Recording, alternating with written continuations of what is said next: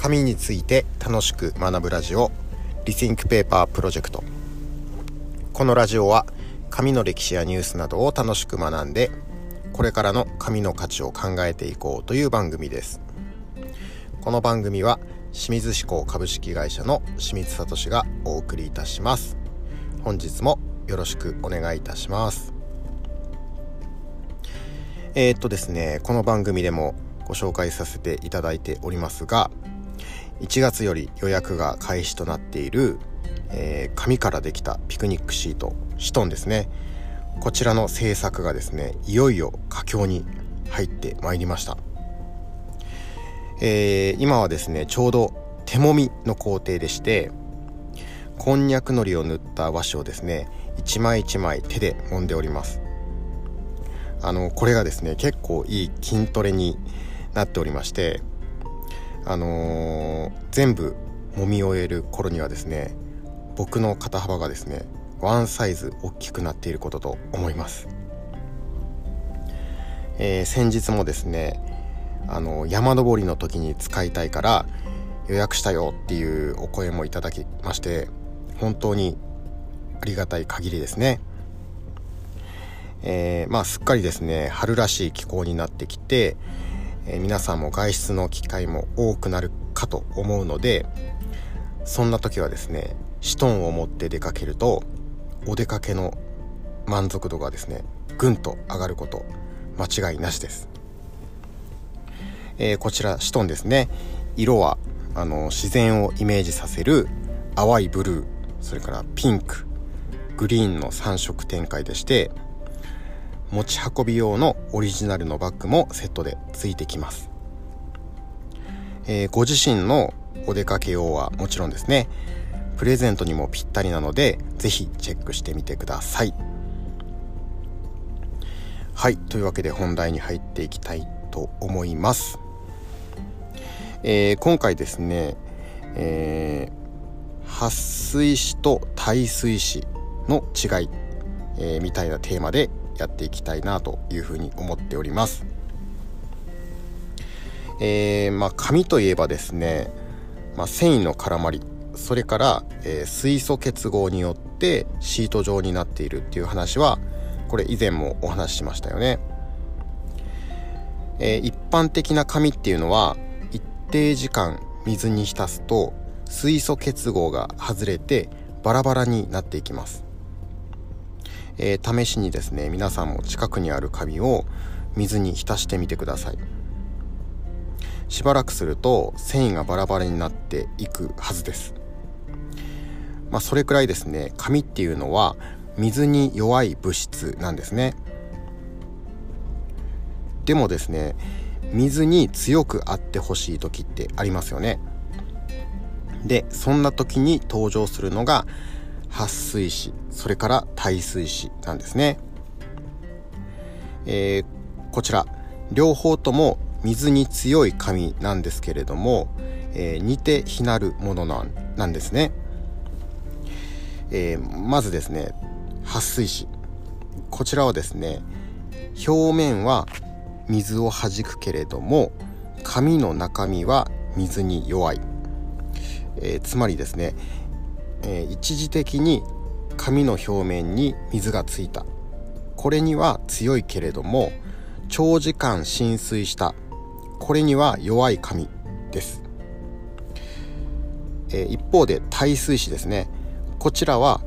長時間の浸水にも耐えられる紙です。はい。というわけで、まあ、簡単にですけれども撥水紙と耐水紙の違いについて分かっていただけたかと思います。じゃあですねそんな撥水紙と耐水紙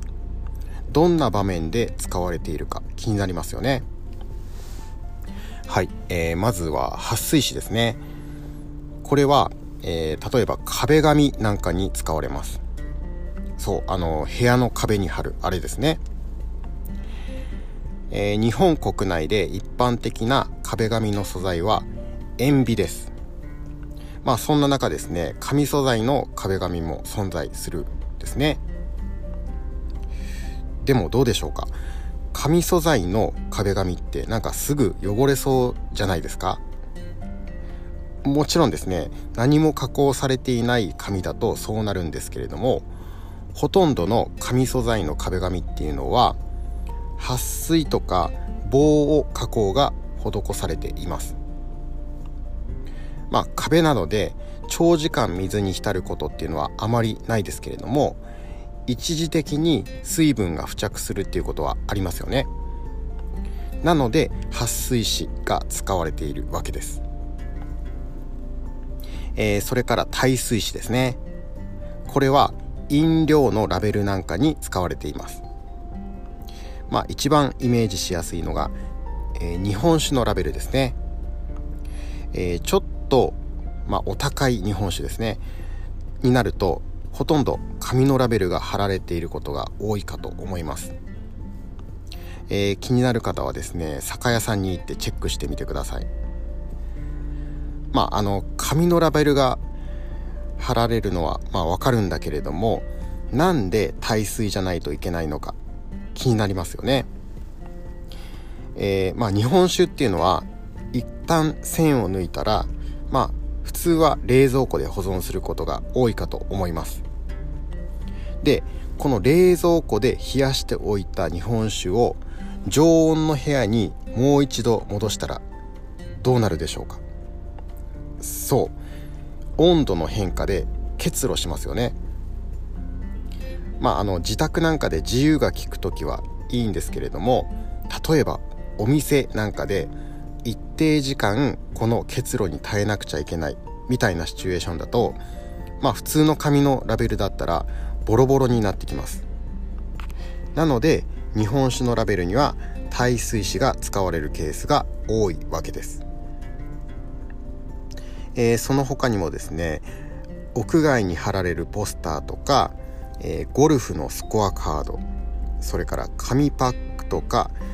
紙コップなんかにもこの撥水紙とか耐水紙が使われています。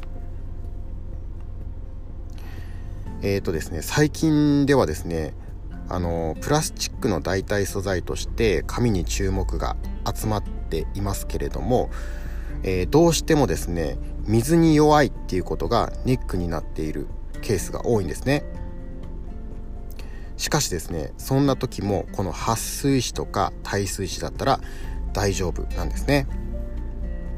あの僕の元にもですね最近問い合わせが結構増えております。これからですねますます注目が集まってきそうな紙の一つですね、えー、ちなみにですね世の中を見渡すといろんな種類の耐水紙が出ています、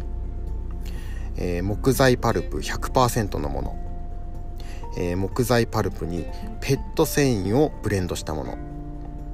え紙の両面にフィルムを貼り合わせたもの。え、ポリプロピレンを原料とするもの。石灰石を原料とするもの、